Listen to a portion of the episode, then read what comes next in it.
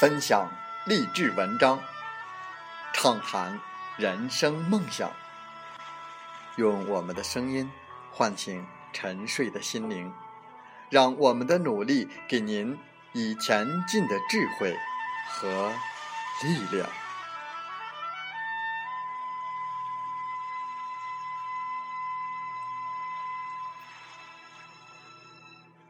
打开心门，朝向大海。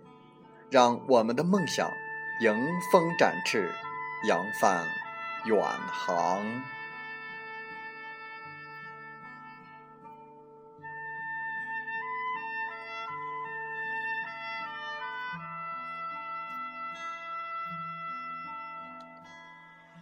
欢迎来到荔枝电台，您现在收听到的是《听海风吹》节目，我是主播吉远。邀您和我们一起听海风吹。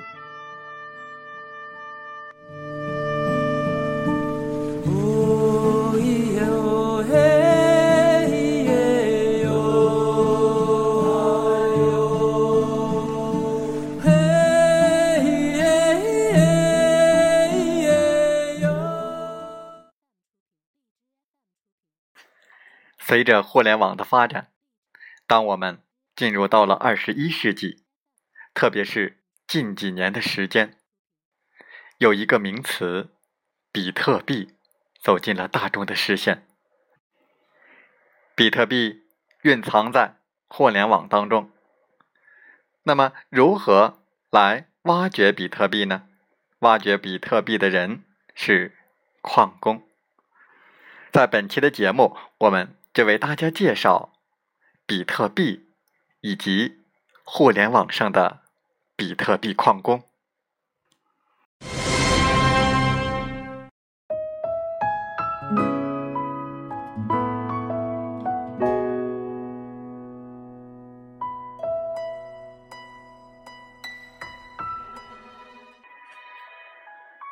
在神秘的比特币世界，存在着一个特殊的环节，那就是挖矿。顾名思义，就像挖矿一样，去挖比特币。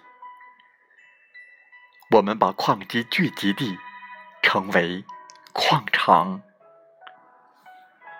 出于节省成本以及用电便利性等方面的考虑，比特币这种世界前沿的金融事物，目前已经和一些中国偏远山区的小县城产生了交集，并在某种程度上。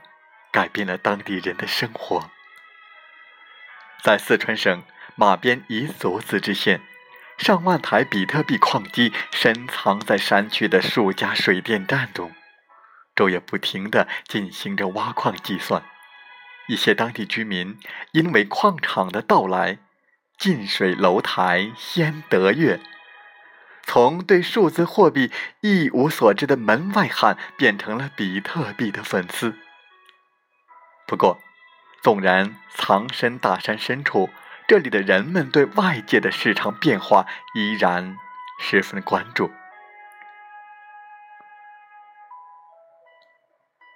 从乐山市出发，驱车三个半小时，一路经过曲折蜿蜒的盘山公路，我们终于来到了天家网络科技有限公司位于马边彝族自治县的比特币矿场。一路行来，不少路段满是泥泞险阻，只有高底盘的越野车才能顺利通过。打开矿场机房的一刻，巨大的声浪扑面而来，上千台矿机同时运转，散热扇的噪音让人感觉如同掉入了愤怒的蜂群。机房中的音量达到了九十五分贝，数千个芯片。正在拼命工作，运算破解哈希谜题，并获得比特币的奖励。作为一种虚拟数字货币，比特币通过特定程序的大量运算产生。这一过程被矿工们称为挖矿。挖矿实际上是利用计算机破解一道与记账相关的数学题——哈希谜题。矿机二十四小时不停地进行着哈希碰撞，争夺区块链的记账权。谁记账生成的比特币就归谁。嗡嗡作响的矿机旁边，数十台工业风扇昼夜运转，上千台矿机的摆放位置精心设计，形成了一个大型风道，以便让巨大的风力拂过所有的矿机，更好散热。这个机房。有将近一千五百台矿机，是目前我们这里最大的一个机房，每天能挖出将近十个比特币。在机房外，几位矿工正蹲在地上，用电动吹风机给矿机清灰。按照规定，矿工们每隔一个小时就要对机房进行一次巡逻。昼夜不断，以便及时发现掉线、过热的矿机，并进行修复。言谈间，几位矿工正在交流最近的比特币行情以及新进一批矿机的性能。距离该矿场不到二百米，就是静静流淌的马边河。半山腰上的彝族小学，不少学生欢快地跑在路上。大山深处的森林，满是郁郁葱葱。行走期间，一股魔幻现实的感觉扑面而来。在四川南部偏远地区的贫困县，如今却为最前沿的虚拟货币提供了坚固的实体支撑。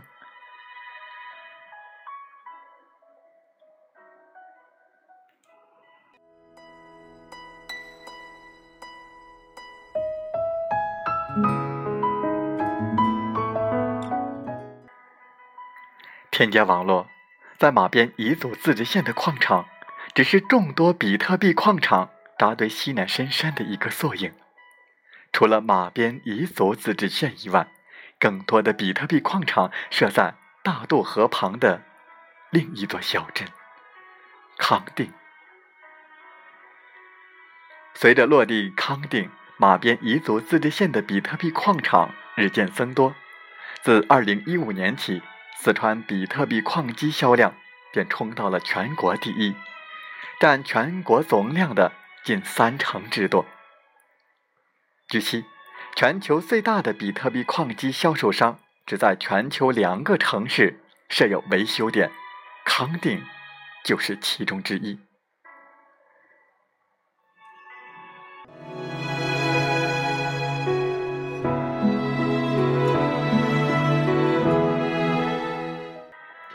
要玩转比特币，需要随时了解最前沿的金融资讯，包括央行监管政策、区块链技术、计算机知识，甚至编程技术。在探访的过程中，我们的记者碰到几位马边自治县的当地居民，对央行最新的监管政策竟然是十分熟悉。由于央行的监管态度对币价有着直接影响。这也是最近每一个比特币从业者都在关注的热点。到了深夜，大部分人沉沉睡去，夜色笼罩下的马边河依旧奔腾。芭蕉溪矿场里，不同型号的矿机仍在奋力运转，在另一个虚拟的世界里不停地进行哈希计算。像雷科一样的矿工，仍要定时起床巡逻。机房里绿莹莹的光，在黑暗中闪闪跳跃。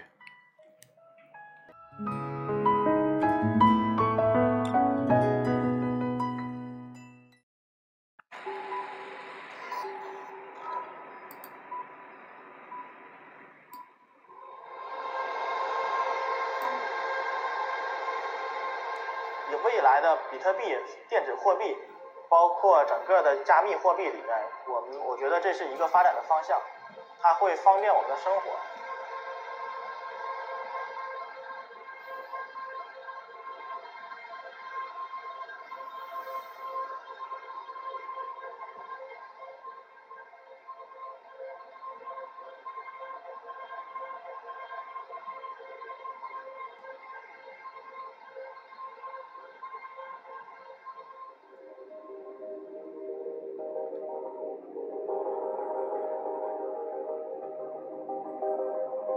现在去我们长城的机房，就是矿场。大连是整个矿工行业里面算是一个比较特殊的，因为它的环境、空气质量，呃，还有一个条件相对是比较好的。其他城市的目前的矿场条件都比较艰苦，而且矿工的生活也是很枯燥的。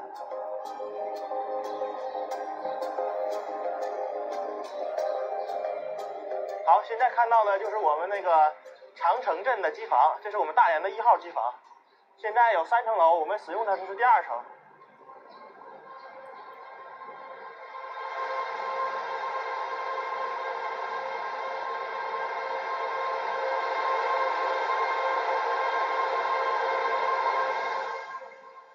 我是目前这个矿场的总经理，我主要负责这整个场地的安全的运转工作，包括员工、包括设备、包括供电。这个这个项目呢，是我们几个朋友一起做的，每一个人都是股东，一起集资，一起解决问题。我们目前的场地呢，现在有六处，我们在极力开发一些新的场地。很简单的说，是在整个互联网上，我们大家在抢答一个题，一道题，这样的话，我们谁计算正确的话，就会得到奖励。这个奖励就是我们现在的虚拟货币，也就是目前矿场的比特币。以前最多的时候，我们大概每天能挖接近一百个比特币。但是随着难度的增加跟算力的增加，我们的这个比例在逐渐的在改变。这样可能还关系到你的电费的情况。我们使用的电力大概在一千二左右，一个月电费大概要五十万左右人民币。我们每天的产币量，像这个这种规模的产币量，大概是在二十到二十五个币之间，大概有三千台左右。我们的矿机呢，首先是这样，我们需要把每一台矿机接入电源，然后接入到互联网。我们接入到互联网以后，通过我们对这机器的调试设置，它可以产生一种我们规定的算法。这个算法每当算对了以后，整个的区块里面会给你一个奖励。我觉得比特币确确确实实是钱的未来，就是是一种，它不可能是替代现有的金融体系，但它是一种未来金融体系发展的一个方向。比特币的价钱不稳定，是因为目前还是在比特币发展的初期阶段，还说白了还是在我们的挖矿期。就类似于我们从一开中国传统的那种，到我们现在的使用的银行卡操作、信用卡操作，我们愿意相信它的原因就是它是一种时代的趋势，就是呃是一个金融社会发展的一个必经的一个过程。我觉得中国政府目前的状态是不支持也不反对，只要是比特币在一个安全又合法的状态下运营的话。觉得中国政府应该是在未来的应该是支持这些机器呢，就是我们损坏的机器和替换下来的机器，基本上有很多，一共有九百多。呃，因为它的耗电量要高，算力要低，它是已经是淘汰的产品了。目前的话，我们使用的机器的算力更高，可能是只能是把一部分可以回收的配件进行回收再次利用。剩下其他的部分的话，目前看只能是作为废料处理了。它必须散热转起来，它不转起来的话，我们没有温温度就高了，高了之后机器就会死气出现故障。然后这个是风扇，风扇固定在架子上，呃高低。如果说这边这边出现问题了，我们的算率会下降，后面会有红灯亮起。然后有大的负压风机，这边的负压风机。呃，有十二个大的负压风机，然后你进来之后，你会感觉非常风非常的大，然后我们这个散热非常非常的好。它的风力最大的时候，人在站在这被吹吹走、臭走、臭过去的。你好啊，选择这家机会。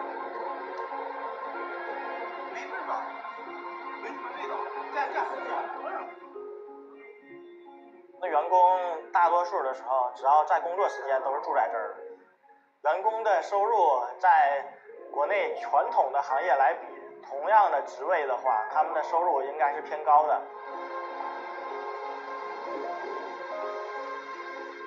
我们机器一旦跑起来了以后，我们是不允许在人为的或者是操作不当造成的停机的状况出现的。一般的挖矿的风险就是常见的风险就是电力设备出问题，就是供电系统出问题，网络出问题，或者是机器设备本身出问题。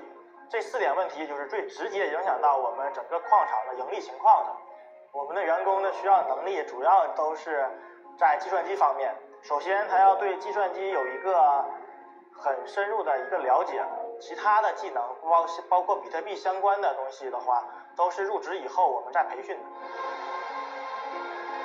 这是我们员工的休息的地方。员工的生活很简单。呃，基本上是很枯燥的，大多数时间除了看管机器，那可能就是睡睡觉、看看书、看看网、看看手机这样。呃，因为我们这个机房是二十四小时都要需要有有人来值守的，以防它出现安全的隐患，所以呃，一些员工轮到当值的时候，就是在上班的时候，晚上的时候也要有人在这边工作的。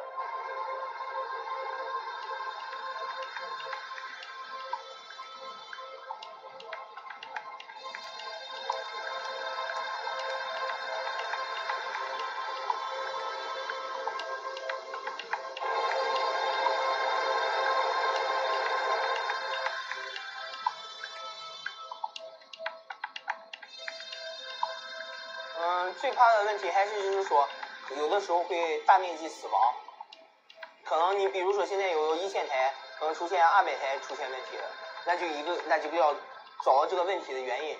其实有些很多小的问题好解决，而且嗯工作量不是说特别重，你你可以呃喝个茶，这边喝着茶，这边喝着咖啡，然后一边看着机器，我就这边听小说，这边打游戏。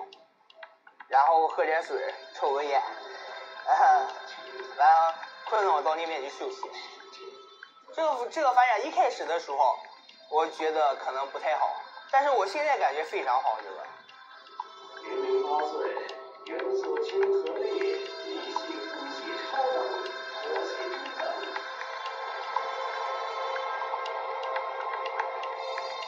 他想问你的你自己的资产。我现在的个人资产，呃，比特币占我资产的百分之五十，然后剩下的百分之五十作为我的现金。你觉得现在买比特币好吗？投资比特币？我个人认为是合是好的。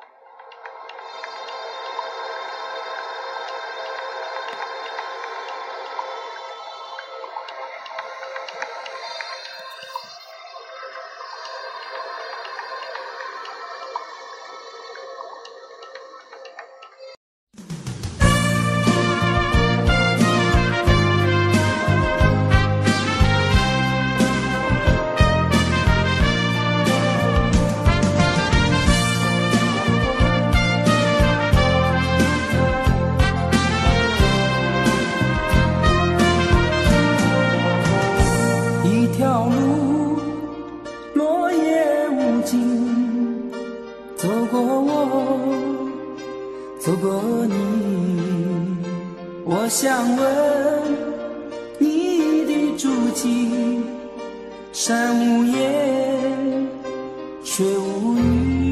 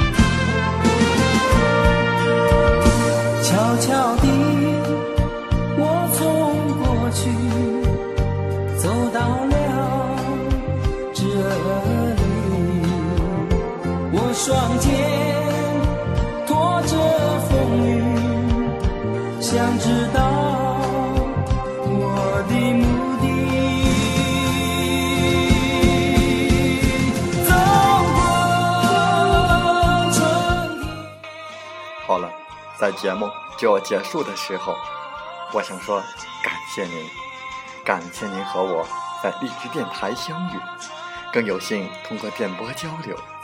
如果心灵被触动，有共鸣，请加微信七五二三四九六三零。喜欢我们的节目，请点赞并转发分享。为方便收听，请订阅“听海风吹电台”。我们下期再会。